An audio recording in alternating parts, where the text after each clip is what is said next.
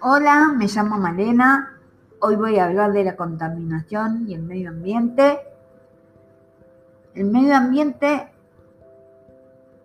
es, un lugar donde viven, donde, donde viven las personas, los animales y las plantas.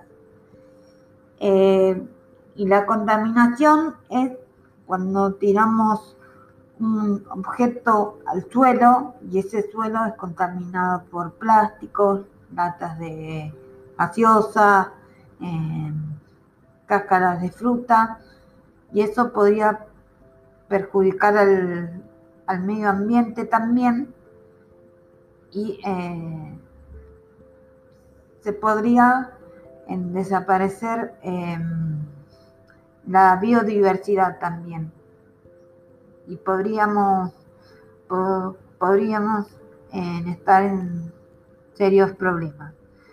Eh, bueno, eh, espero que les haya gustado y voy a seguir investigando también para que para que sepa más yo para contarles a ustedes.